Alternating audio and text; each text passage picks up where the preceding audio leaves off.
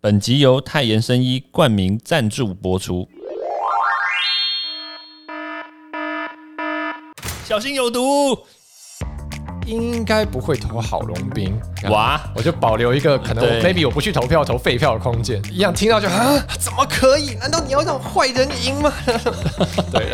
我们也希望说去做一些更多的实体的人行道，能不能健全，其实是对大家生活品质有很直接的连接。毒物去除了，人就健康了。欢迎来到昭明威的毒物教室。Hello，各位听众朋友，大家好，欢迎来到昭明威的毒物教室。我们今天非常荣幸邀请到这一位算是我的学弟，而且他非常非常的有名哦，而且他非常的帅。第一次看到他的时候呢，我就觉得天呐，怎么会有人比威廉还帅呢？热烈的欢迎吴真。嗨，各位听众朋友，大家好，我是松山信义区市议员候选人吴征。不过郑重澄清，还是威廉比较帅。啊、别这么说，别这么说。而且我们的那个吴真呢，他刚刚稍微聊了一下，他在他也是我台大的学弟，然后他比我小十届。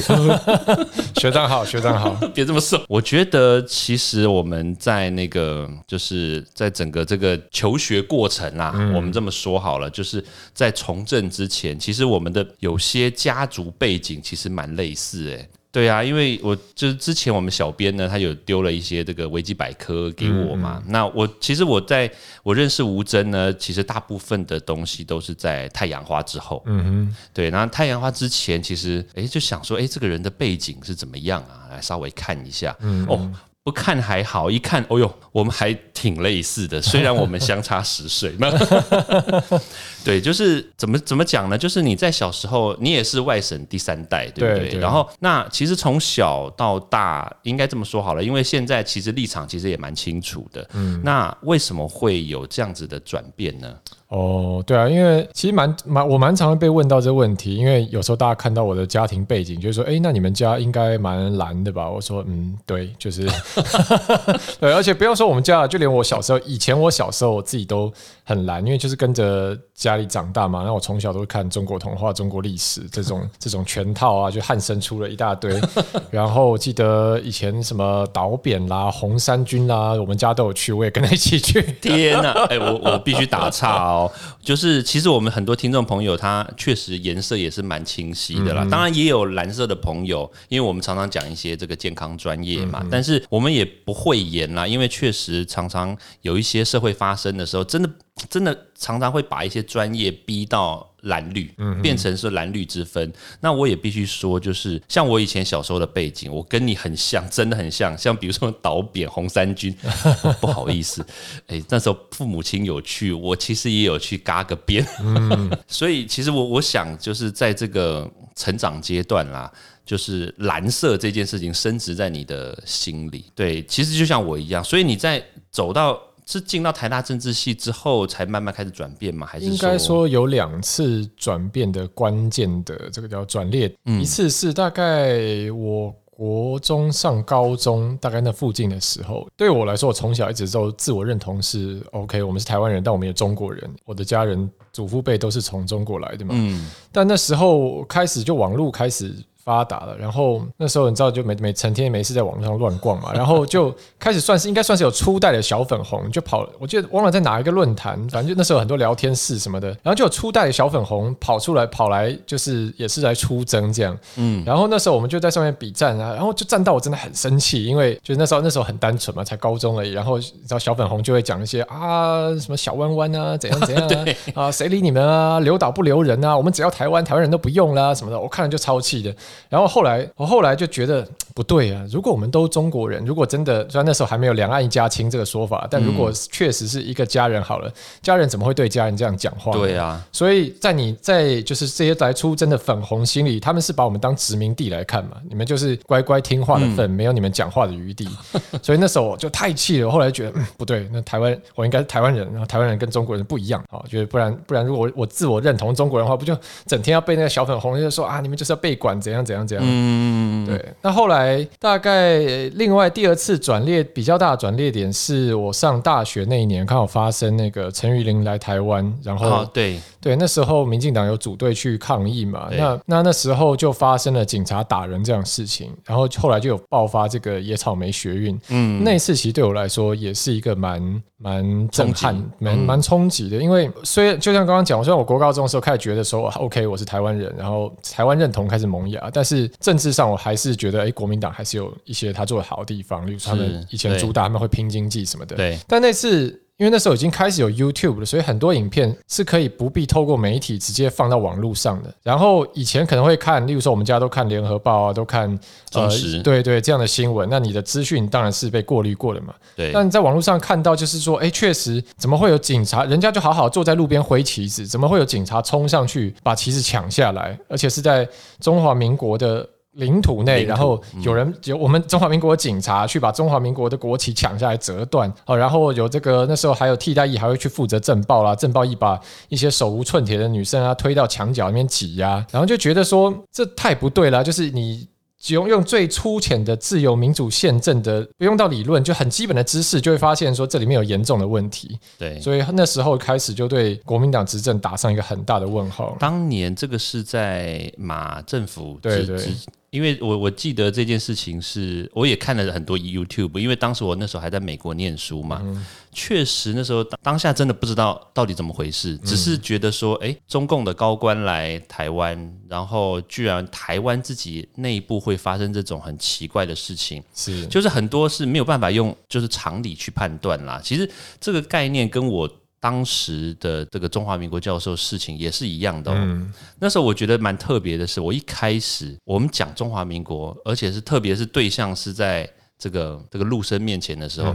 哎，其实你应该宣扬你自己国家啊！这是我们中华民国，人家中华人民共和国本来就是两个国家。我我必须说，这是确实是两个国家。可是为什么我们国家的名称、我们国家的这个领土、我们国家的任何事情，这个大陆人、中国人的面前，我们却不能这个明确的伸张？我觉得这个是一个很奇怪的事情。然后后来这个事情爆发之后，就反而我被挞伐的是蓝的人踏伐我。我觉得这个。更匪夷所思，你知道吗？就怎么会你帮着外面的人来欺负自己人呢？对，我觉得，所以从此我就觉得说，我对这个蓝的，因为说实在话啦，蓝的让人失望，也不是说只有一两天，这个我必须讲，因为确实有很多事情，我们这个不，我们我们这边不讨论，但是确实有很多事情，真的一直让人家。这个信用破产，你知道吗？慢慢每况愈下。然后对我对我自己而言啦，就是到了那一件事情之后，我觉得这个太过分了，真的太超过了。对，就捍卫这个中华民国这件事情，居然是居然是这个大部分那时候，当时很多民进党的这些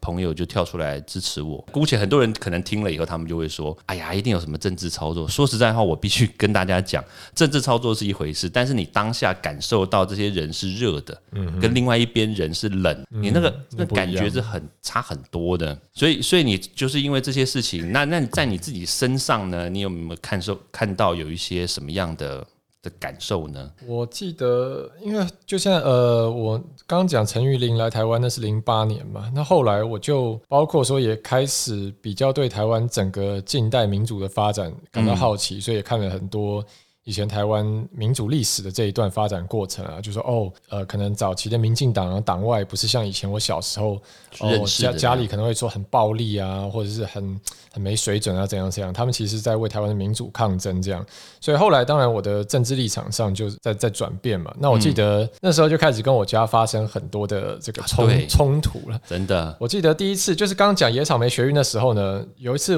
晚上我放学回家，然后我是经过我们家餐桌，然后。我就然后那个，然后那报纸上面那时候野草莓嘛，我就看我看看到一下，我就随口讲，就跟我妈讲，随口讲说，嗯，对啊，我觉得因为那时候在抗议都是台大可能大三大四嘛，就我学长，我说我觉得他们讲没错啊，然后就准备要进我房间，然后我妈就哈，你说什么？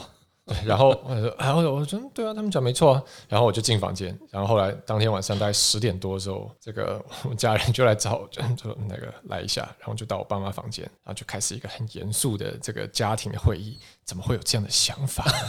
不要什么学生都是太单纯了，不要被操弄。我跟你讲，那边后面背后都是民进党。你看这些学生，他们说不单纯，他是怎样怎样怎样。我说不是啊，可他们诉求是对的啊，就是警察怎么可以打人？哎，你们就是太单纯了，不要只看到表面。好，讲讲讲讲讲讲，反正啊，那时候就啊有一个对有一个开始算是出现一个摩擦，然后后来比较严重是例呃，我记得二零一零年那次，那次是苏贞昌跟郝龙斌在选台北市长，嗯，然后。郝龙那时候，反正那时候后来我也是对郝龙斌很生气，就是因为郝龙斌那时候搞一些像是什么呃，可能大家记不记得有有一段时间敦化南北路嗯的慢车道。做了一个自行车道出来，可是它它它那种实体分隔，但是它也没有把慢车道再拓宽，所以变成本来只有原来只有一线的慢车道，你再加一个自行车道，就整个大赛车大打更挤就对了。对，反正诸诸如此类事情，那时候我就很气，说好，这次我要投苏贞昌。好，虽然那时候我人生中一过去从来没有就是挺过民进党了，这次我决定我要投苏贞昌这样子。然后结果就是投票前前前两个礼拜吧，然后那个有有一次应该是礼拜六早上，我才记得礼拜五，因为礼拜五晚上我跟朋友出去，那个可能去朋友家聊天干嘛的，然后就睡他家，然后早上就九点十点还在睡觉的时候，我妈要打来，然后我想说大清早，然后我就喂，呃，他就问，嗯，这次要投给谁？然后我就说，啊，我就我那时候已经开始那个已经有警铃在响，嗯嗯嗯嗯，但我我觉得不太妙，但是。我现在说，我讲含蓄点，应该不会投郝龙斌哇，我就保留一个可能，maybe 我不去投票投废票的空间。一样听到就啊，怎么可以？难道你要让坏人赢吗？对了，然后又是噼里啪啦啪啦啪啦啪啦，对，反正啊，那等到太阳花出来以后，那时候就更多这种事情。因为我记得三月十二零一四年三月十八号那天晚上，我已经跟大家冲进立法院了嘛。然后我们是嘉义，那时候我还住嘉义，嘉义打电话来说，哎，在哪？怎么还没回家？然后那时候想说，哇，不妙不妙，这到底要怎么交代？但是我就因为我一定回不了家了嘛，我就人已经在立法院里面。是，我想我不能讲一个，我总要给个交代。我就说，呃，我现在。跟朋友到了立法院外面来看一看，他说啊，去看什么？然后我说没有啊，就是有那个福茂嘛。那啊，你们到底真的知道什么对台湾好吗？不要害了台湾的人。我就好好好好，现在搜寻不太清楚，好，先这样，拜拜。然后后来不是抗议抗了十几天，我对，后来就再也不敢打电话回家。因 为但后来我想，可能他们看电视大概也知道到底发生什么事了，我就有点不敢面对。但现现我要强调，现在的我跟那个家里家里关系。有修复好了，对，现在大家他们都很支持我，对，但就是有这样一段长期，哇，也是算一算，也是十年以上的这个沟通和磨合的过程。哎，我觉得这个过程真的很辛苦哎，像像我的颜色有开始有一点点转变的时候，其实我们家族就是他们就不能理解，你知道吗？像很多时候啊，像比如说我们。在过年过节，或者是比如说去扫墓啊、聚餐吃饭，就是讲话都非常已经变得非常表面，你知道吗？然后因为有几次确实，因为很多这种长辈的族那个赖的群主，我我我还被踢出来，你知道吗？因为他们会讲一些那种呃，我真的我们等下可以聊一下，就是他们会传一些那种讯息，而且这些讯息很明确的，就是好像就是被操作的，嗯，而且这个讯息也不像是台湾的人会写的那些文字。像比如说你刚刚讲什么弯弯呐 那种这种对岸用语，其实很多时候都我们可以就是稍微看多的人，还有包括以前我在美国跟一些大陆人相处，其实我们多多少少都可以看到他的用词，你就知道这这个是胡乱的，嗯，感觉从大陆来的。呃，我刚刚讲脏话的，对，所以其实我觉得在这个沟通上面，像我就会跟我那些长辈讲说，哎，你这个不 OK 哦，这个讯息是假的。哦，开始吵。嗯，然后最后就变得都不讲话。其实我到现在哦，像我爸跟我就是同一阵线，因为他当时有，就是我当我被被欺压的时候，他是跟我一起看到这些人人情冷暖，你知道吗？而且我必须强调，因为我爸是念军校的，嗯，那那蛮跟你同一阵线，蛮厉害的。但是他的很多同学完全不能理解，说为什么你的儿子要变成这样。嗯，所以当我在那边吵的时候，他在跟他的同学也在吵架。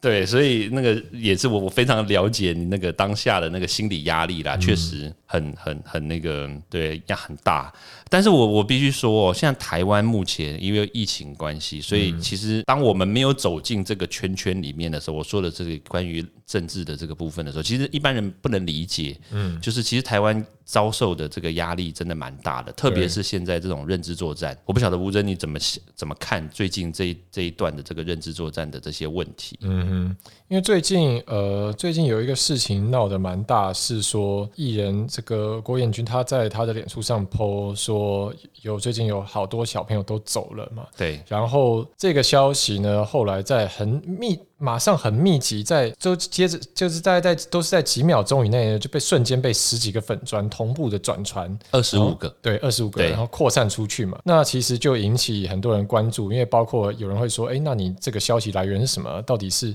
全台湾的专门有做专门处理儿童重症医院，好像只有十间嘛？嗯，那。到底你指的是哪一家？哪一家里面已经状况严重到这种程度？都因为根据他贴文说，这个外科这个主任好像他都已经要忙不过来，快要累垮了这样子。那但是后来郭文君就把这个文删掉了嘛？那大家说，那这个消息到底它是真是假？那包括说政府也出来说，呃，这个背后是不是有人在去散播或操作这样的恐惧？这个要去调查。那但我们看到同时，另外一方面也很多人。对于这样说法感到很愤怒嘛，就说疫情这么严重了，那既然有人去说疫情很严重，你还要查办，现在是要打压这样的言论吗？那我觉得其实，嗯，怎么讲？其实我觉得这是两种不同的想法，或者说背后不同的情绪。那其实他没有严格来讲，我觉得并没有谁是比较对错。但问题是说，现在看起来是在一个不同的层面上，政府关注的是，确实我们台湾是一个受到所谓的认知作战或者说假讯息的攻击很频繁的地方。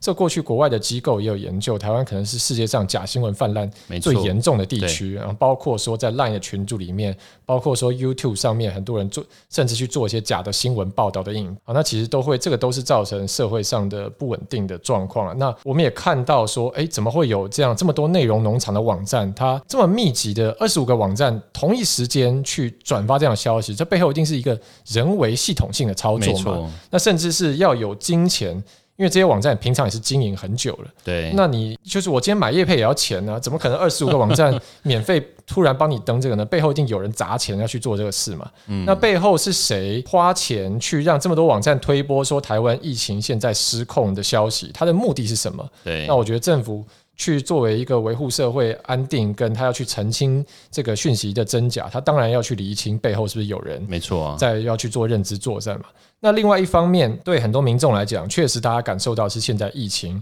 升温的很严重，然后大家的情绪很多是觉得说我们现在需要帮助，然后我们的状况需要被政府看见。那好像政府现在这样做，会让大家觉得说，你不但没有看到我们的情绪，没有接住它，你反而要把我们这些声音打压下去，这实在太可恶了。所以，但我觉得其实这个像刚刚前面讲这种愤怒情绪，跟政府现在要做处置，这都没有错。但现在被有怎么讲，有心人士先把两个东西错误的嫁接在一起，因为政府并没有说叫大家不准抱怨疫情，然后不能说疫情带给他们很多困扰，不能，然后也没有说家长是不辛苦的，没错，都没有。他只是要去看背后是不是有人在煽风点火。但现在煽风点火人很故意，他就是把这两个事情要弄在一起。但事实上，这也是认知作战。我认为这是认知作战的一个核心的现象，就是他们一定是他们就是要企图去在社会的矛盾之中去制造混乱，嗯，让本来不存在的事情，然后去误导大家，让大家觉得说，哇，这个现代政府真太可恶。他就是要利用我们情绪上面这种越冲动越感到愤怒时候的盲点，然后去制造台湾内部不稳定。所以大家其实回去看。呃，包括说苏贞昌出来讲话，包括说刑事局现在也说他们没有要针对国演军，其实很明确都是要针对这个系统性扩散的行为这一件事情，没错，去查，而不是说今天谁有声音你不准这样讲。嗯，所以我觉得这两件事，那当然我们很多人是不管，我觉得人民对政府的作为有所不满，觉得防疫做的不够好，不满的心情，这都是。民主社会非常正常的现象，百分之百没有问题的。但是我们不要让别人哦去利用，说好像就是事实上政府没有在打压这样的情绪，就见缝插针。对，我觉得不要被这样的一个操作去误导了。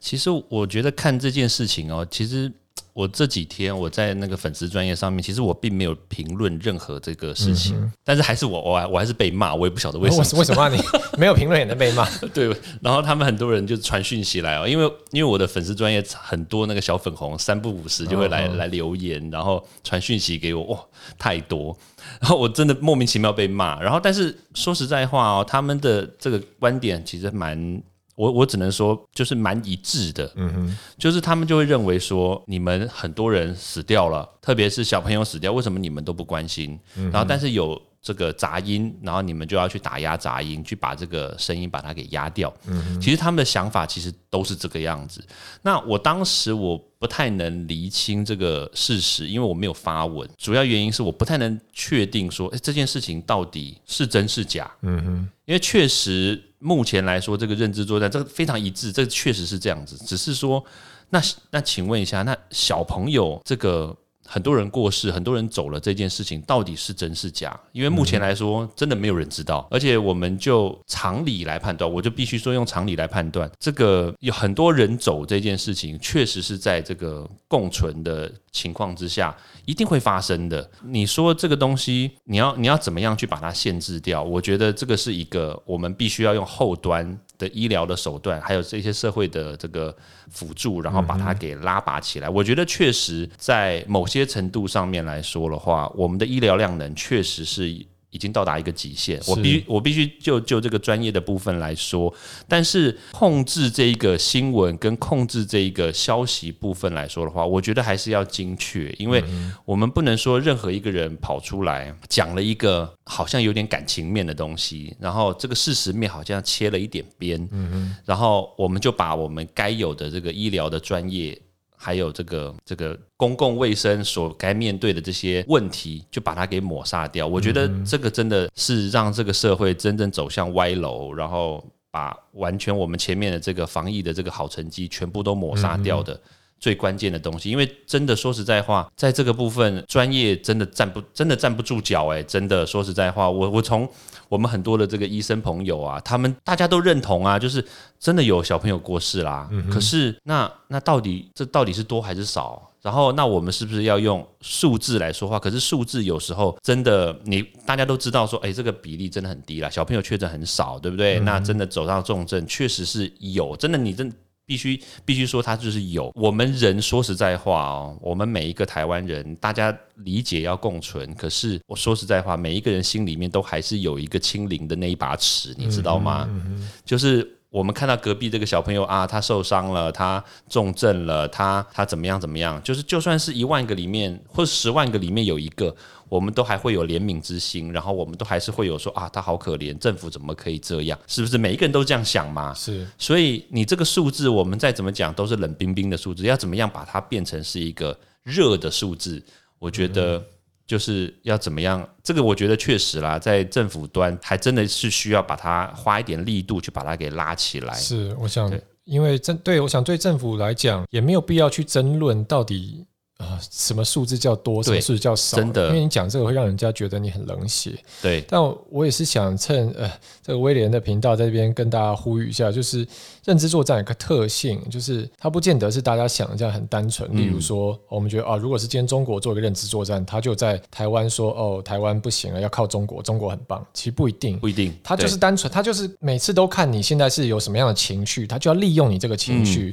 例如说，现在台湾内部觉得说好，我们要台独。他就会去散播说，民进党不够毒了，民进党怎么现在形势大好，蔡英文能不能保守啊，浪费时机，错过时间。他就是他没有一个既定的立场，他现在单纯是看你对什么事情感到不满，他就要去把这个不满扩大。那现在看起来是有一个很明确的力量，虽然我们现在资讯还不够多，然后我们可能要靠政府去查出来背后这个力量的来源到底是谁，但我们也看到确实是有一个系统性。他看到现在台湾大家对疫情的这个变化跟发展感到不满了，因为我们之前是。觉得说应该是要用清零那样的状态当标准，那现在当然是医疗很。能量很紧绷，然后确诊人数也升高到一单日将近十万，大家会觉得说啊，这个带给我们很多负担，没有错，这都是事实。但是我们不要让呃有心人士去利用这个情绪去制造更多的恐慌，因为这样对整个社会来说是不利的。包括我们看到很多的医疗专业人员也说，如果确实这两天也有这样的新闻出来，是有爸爸妈妈在急诊室，他等他可能这边等了一个多小时，但然后等不到医生来看他的小朋友，他就。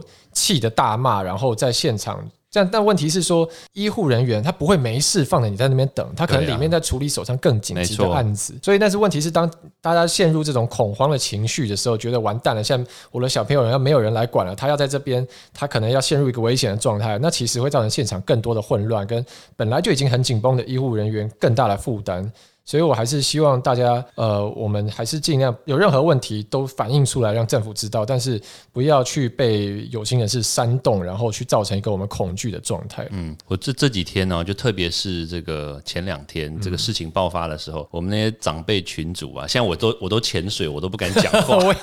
我过年回家也是，然后他们就会讲说啊，你看还是要清零。好，可是问题是我们现在走这个共存就没办法，因为全世界都共存。然后，那你要跟这个全世界接轨的话，你必须要跟病毒共存。因为你看，像美国、日本、南韩、新加坡这些国家，甚至越南，其实他们都曾经走过这一趴。嗯哼，就是他们也都是哇，一天这种这种好几好几万、几十万的确诊，包括之前的香港嘛，好几十万的确诊这样子，然后。那你看死的人也是很，当然我们不能说把这个东西要套在台湾，但是确实我们是需要在某些部分要加强，这个没有问题。那其实大家的心里面的这个心理层面的这个逻辑还有想法，其实也应该跟着升级。嗯哼，就是说我们要不能永远都是想说哦，我们要病毒共存啊，那我们要它的好处，但前面你还是要有一段那个这个阵痛期。那你阵痛期的时候会造成什么样的后？大家其实也要。有心理准备，我觉得这个大家应该要好好的去思考，说要怎么去应应啦。那当然，我希望政府可以在。在这个部分多做一些宣导，然后就是不要太多这个，比如说打压啦、限制。当然他也没有要打压，只是说要把这个后面的这个明确的这个乱源要把它给揪出来。是没错。那其实呢，在因为我们时间也有限，当然啦，就是吴征现在要参选这个信义区的这个市议员嘛。上次因为二零一八年的时候有有一次也参选，但是后来很不幸的差一点点，对不对？差五百票。对，那这一次要卷土重来，那我相信你一定有机会，因为我们家有好几票可以支持你，拜托了。对，那那你希望说，对于这个信义区的选民呢，你可以做到什么样的事情来？我们简短说一下。嗯，其实。呃，我提出来证件蛮多了。那这次我觉得，呃，目前一个比较特别，可能过去也是比较少人提出来的，其实是在针对整个所谓的行人的空间这件事情上。因为这个包含说，其实很多，例如说最近大家这几天可能新闻看到说，哎，这个有议员违停的案子闹得蛮大的。对对，那那这其实是一个问题，因为我们看到台北市现在很多巷弄，它是画所谓标线型人行道，这地上一条绿色的人行道。那问题是说，这样的人行道，我们也看到一个问题是说，它没有办法。产生实体的阻隔了，所以其实还是常常有汽机车违停上去，或者说今天。车流比较频繁的时候，可能交通密集，车还是都开人行道上，那其实你走在上面是很危险的。那更不要说推娃娃车什么。嗯，所以一个部分是说，我们希望把更多地方的这个人行道的高低差要做出来。然后人行道其实应该理想是要到一点五公尺这样的宽度，但有些特别是有些地方可能只有到九十公分，那其实是不好走的。嗯，比如说轮椅啦，你要推婴儿车都有困难。我们也希望说去做一些更多的实体的人行道，就它有一个实体阻隔，就算不是一个。跟着高起来人行道，至少旁边有防撞感嘛，你不会被汽机车这样争到抢到。好，那或者是说，像过马路时候有一些比较宽的路口，那现在的就是斑马线走但是对一些长辈走的比较慢的人来说，或者是有时候汽车要转弯，他可能有那个内轮差，或者是 A 柱挡看。挡住看不见，其实有时候都会发生擦撞。嗯那我们希望未来呢，在中间可以做一个呃，像是有凸出来的安全岛，这个叫人行庇护岛。因为等于走到中间的时候，第一个是车子它没办法太切西瓜，它因为它太切西瓜就会撞上去，所以它可以一定程度保障你安全。再来是如果是长辈啊或障碍人士，他走比较慢的时候，万一他真的来不及过这个红斑马线，他到中间至少有个地方可以保护他，嗯，他不用一定要赶着说完完蛋了过不去这样子。哦，对，所以我的这次证件一大很其实有一。块很重要是围绕在行人这个部分啊，因为觉得说疫情真的也是对我们生活造成很多改变啊。现在大家有时候也希望说不要走太远啊，在我家附近，对，呃，要去吃东西，要要带小孩去运动，在我家附近单纯一点把它处理掉，就可以这样有一个好的地方就可以了。那其实你不管要到哪，如果是在你居家附近社区的话，你一定是要要靠走的嘛。那行人空间能不能健全，其实是对大家生活品质有很直接的连接，包括说我们的长辈他老了以后愿不愿意。常常出门去动一动，去不去公园散散步？如果一走出门就要跟汽车、机车争道，那其实对对啊，对整个社区的生活品质来说是很大影响。所以我是希望把这一块给健全起来。我觉得一个伟大的城市哦，嗯，我觉得这个一定要照顾到行人的安全。是。你看哦，我们以前就比如说在纽约啦，或者是在波士顿，其实有一个特色，就是很多人很喜欢在这个城市周围，还有包括城市的巷弄里面。嗯嗯，那主要原因就是因为他们的这个环境设计是友善的，对，他不会说你跑一跑，然后突然间摩托车窜出来，然后跑一跑，然后车子会在那边临停，你要这样绕过去。因为像吴真刚刚讲到那个。就是路边那个绿色的行人道的那个部分，我很有感，你知道吗？因为有时候确实我们在这个巷弄间开车的时候，你很多那个它真的就停在那个地方，然后你就你就不得不。就停在我们后面过不去了，嗯他就真的临停在那个要挡在那个地方，他就说要下货啊或怎么的。他虽然在那边临停五分钟，你知道我们有时候坐在那个地方五分钟，其实也很久。嗯那你旁边有些那个婆婆妈妈，他们拖着菜篮啊，或者拿着大包小包这样过去，其实很危险，因为摩托车到正中马路上，对，因为他摩托车在旁边绕来绕去，然后我们一堆车子就停在那个地方等他那辆车子。那有时候，那当然也很。更常见的就是像他车子停在那边，然后我们旁边过去勉强过去，但是那也确实都很危险。嗯嗯，对我觉得这一个这个政策呢，我觉得希望确实啦多一点点这像吴征这样子的想法的议员，对不对？是把这个这个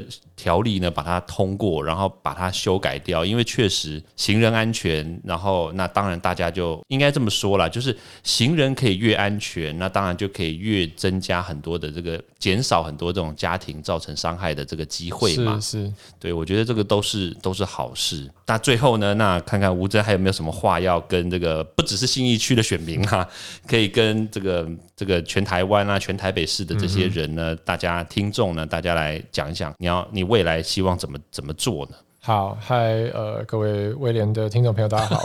这个从来我是吴征，那个对，然后我现在不止参选信义区了，松因为松山区、台北市松山区跟信义区是同一个选区，对，所以松山区朋友你们也是我的选民。那其实也不不要说我选区了，其实整个因为前段时间都在台北市议会担任林亮君议员的助理，所以其实。只要你的你在台北市，甚至你的户籍不用在台北市也没关系。只要你在台北市生活、台北市工作，遇到什么样的问题，你觉得诶不知道怎么处理好，不知道跟政府哪个单位联系，其实都可以来找我。可以，我们这边可以会尽力来协助你。特别是像最近疫情类啊，我们接到非常多的陈情，说例如说拿不到居隔单啦，然后安排不到防疫旅馆啦，然后呃去没有快筛啊等等等等，这些我们都会有办法来协助这样。那对于这更广的所有听众朋友呢，对我也是想这边借机宣传一下我的政治理念啊，因为呃，就像刚刚我们前面一开始跟威廉聊到，过去本来是很这个大中国式，然后偏蓝的性这个这个政治上的信仰嘛，那后来转变。到现在觉得认同以台湾为主体参与政治，一开始之前参加时代力量，后来我退出了，变成无党。我现在还是以无党身份继续参与政治，是因为我相信说台湾过去有很多的历史遗留的问题，或很多的这样所谓的创伤。但我相信我们新一辈的政治工作者应该是可以开开辟出一些新的气象、新的想法，那就是很单纯的来为大家的公共政策有什么样好的理念来推动，大家生活上遇到什么样的问题需要服务的，我们尽力来协助。所以希望大家可以认同我这样想法，然后这个户籍有在我们松山新区的话，可以支持我投我一票，让我可以到议会哦，未来我来为大家做更多的事情。哇，太棒了，太棒了！对啊，那也希望呢，各位住在至少我们首首首要条件是一定要先选上，对不对？是是是，在这个松山信义的朋友呢，如果你们有机会的话呢，当然也不妨。就是也不要说我们在这边直接自己讲啦，就是说你可以上网去看看吴真的一些理念，然后看看他真的帅就是帅。对我们希望说，当然我们不能只是看外表啦，但是只要是说好的人，然后可以让我们台北市呢可以变得更好的人，我相信，而且又年轻又有冲劲，希望说大家可以有机会的话，让这样子的年轻人呢可以多出来，然后为台北市多做一点事情。对我觉得这是好事。好，那今天呢，非常谢谢吴真，谢谢，谢谢，谢谢，希望未来还有机会呢，当选人的身份呢，再来我们这边再聊聊。好，再拜托了，没问题，谢谢，谢谢，谢谢。欢迎大家到 Apple Podcast 或各大收听平台帮我订阅、分享、留言。有任何问题或想知道的内容，也欢迎大家来找我讨论哦。